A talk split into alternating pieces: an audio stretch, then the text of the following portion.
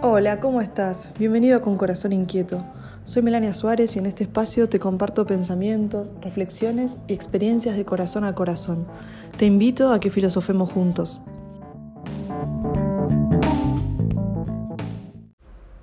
Hola, ¿cómo estás? Te doy la bienvenida a la segunda temporada del podcast Con Corazón Inquieto. Si lo venías escuchando, te habrás dado cuenta de que pasó bastante tiempo el último episodio. La verdad es que desaparecí por unos meses porque, como se dice hoy en día, no me daba la vida. Pasaron muchas cosas. Me mudé, comencé dos trabajos nuevos que me demandaron mucho tiempo y energía y mi hijo creció un montón. No sé si te acordás que en el primer episodio de la primera temporada del podcast, llamado Pasos de Bebé, te contaba que mi hijo estaba por largarse a caminar, que me llenaba de ternura y entusiasmo y me hacía pensar en un montón de cosas. A estas alturas, como te imaginarás, no solo camina, sino que corre y se trepa a todos lados con lo cual no puedes despistarte ni sacarle los ojos de encima un solo segundo. A lo largo de estos meses pensaba un montón en el podcast, en las ganas que tenía de retomarlo, pero entré en la vorágine del año y me fue muy difícil encontrar el momento para hacerlo. Pero además sentía que tenía cosas para decir, pero que aún no era el momento para hacerlo. Durante estos meses fui, como se dice, guardando y meditando cosas en el corazón, pensamientos, ideas, reflexiones que me encantaría compartirte no tanto por ellas en sí mismas, sino porque quizás puedan ser un disparador para que vos te hagas preguntas y reflexiones.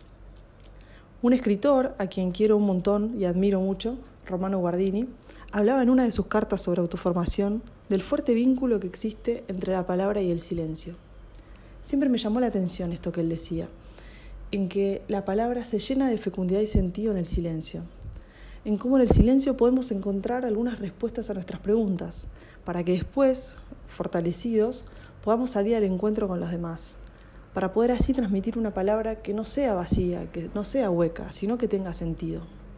Así que bueno, dado todo este preámbulo, pasemos al tema del episodio de hoy.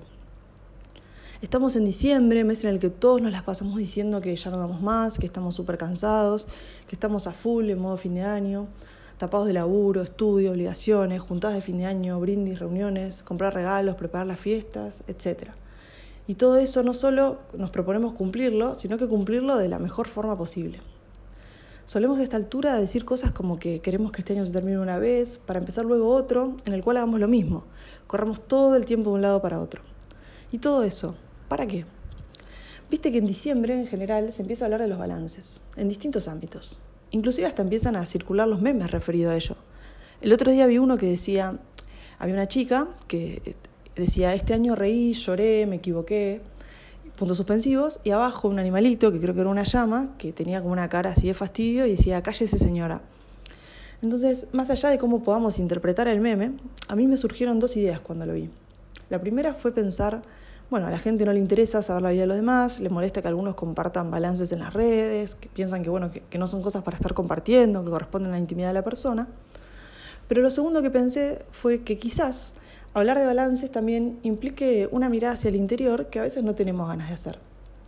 A lo mejor porque no la pasamos bien este año, porque nos pasaron cosas que nos frustraron, que no esperábamos o dolorosas, o porque no cumplimos con determinados objetivos. Entonces, más allá de eso, desde mi lugar, Hoy te traigo, eh, con respecto a este tema de los balances, tres propuestas. La primera es invitarte a que te animes a hacer un balance. No para que lo compartas en las redes, a menos que así vos lo desees, sino como una invitación a hacer un viaje a tu interior para poner en perspectiva las cosas y tu vida. En mi caso particular, lo hago todos los años, desde hace mucho tiempo, y es una herramienta que me resulta de muchísima ayuda. Me permite recordar cosas que había olvidado, cosas buenas que me pasaron, personas con las que compartí, momentos que por ser tan sencillos y pequeños pasaron de largo y que fueron realmente bellos. Me permite también recordar cosas malas o dolorosas y ver que algunas no fueron tan terribles como en ese momento pensaba, otras que fueron más dolorosas de lo que en ese momento dimensionaba.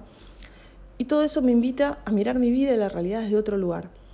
Mirar con ojos de gratitud, reconociendo que la vida está llena de belleza, de sentido, pero también de dolor, que está llena de disfrute y que también es trágicamente seria. Hay muchas formas de hacer balances. Una, por ejemplo, es tomar los objetivos o propósitos que hiciste a principio de año y preguntarte qué hiciste con eso. Fíjate que estoy diciendo qué hiciste con eso, no si los lograste o no. Porque quizás no los lograste de la forma en que te los habías planteado, pero lo diste todo y ganaste perseverancia, fortaleza, constancia, se te abrieron otras puertas, descubriste otras cosas. Otra forma de hacer el balance es ir anotando qué pasó mes por mes. Por ejemplo, hitos importantes o no tan importantes. Por ejemplo, en esto te pueden ayudar eh, mucho las redes sociales. En Instagram tenés eh, la opción de mirar el archivo de las historias que subiste o las fotos en el feed y quizás así te ayude a recordar cosas de las que te habías olvidado. También se me ocurre que podés revisar las fotos que tengas en algún grupo de WhatsApp con tus personas más queridas, como tu familia, tus amigos. Y quizás revisando las fotos te encuentres con alguna que te lleva a recordar algún momento del año que no te acordabas y que fue importante, que fue especial. No porque haya sido espectacular o fuera de lo común o porque hayan hecho algo súper diferente, sino porque lo que compartiste en ese momento, en la sencillez de juntarte a tomar unos mates o comer unas pizzas o tomar una cerveza, en ese contexto se dio una conversación profunda, unas risas auténticas, un momento de amistad sincero. Otra es realizar el balance de distintas áreas de tu vida.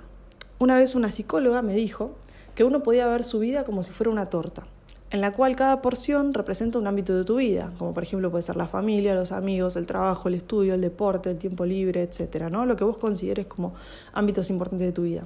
Entonces, de esa manera podés preguntarte, por ejemplo, bueno, ¿cómo fue mi vínculo con mi familia este año? ¿Qué tiempo le dediqué a mis amigos? ¿Cómo fue eh, mi desempeño en el estudio? Lo que sea, ¿no? Entonces, otra manera interesante de realizar ese balance. La segunda propuesta que te traigo hoy es que te animes a hacer esto a mano.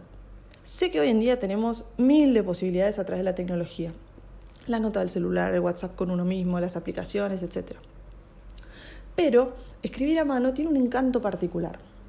El otro día escuchaba a la psiquiatra Marian Rojas Estapé que en una conferencia decía que cuando uno escribe enlentece su pensamiento y que no estimulamos las mismas zonas del cerebro cuando tecleamos que cuando escribimos a mano remarcaba que cuando escribimos a mano pasamos la información por la zona de la memoria de una manera mucho más profunda, porque el cerebro recuerda mucho mejor cuando escribimos. Y lo proponía como una herramienta que nos puede ayudar para mejorar la memoria y sobre todo para ralentizar este ritmo de vida frenético que llevamos y contrarrestar un poco el daño provocado por el uso excesivo de las pantallas. Por último, la tercera propuesta que te traigo es que cuando hayas hecho tu balance, elijas una persona de tu máxima confianza para compartírselo. Es más, te animo a que lo invites antes a que haga su balance y que después lo compartan. No sabes lo enriquecedor que puede llegar a ser. Con mi marido lo hacemos todos los años y no solo está buenísima la conversación que se genera, sino que además el otro te ayuda a ver y darte cuenta de cosas que vos no te habías dado cuenta. Te recuerda un momento que te habías olvidado o inclusive ve hechos mismos que vos le contás desde otra perspectiva. Estoy segura y convencida de que compartir con otros nos enriquece, nos ayuda a ampliar la mirada, a ver más allá, a llegar a lo más profundo. Ojalá te animes a hacer tu balance y ojalá sea una herramienta que te sume para tu crecimiento y tu enriquecimiento personal. Te agradezco de corazón por haberte tomado este tiempo para escucharme y te espero en el próximo episodio.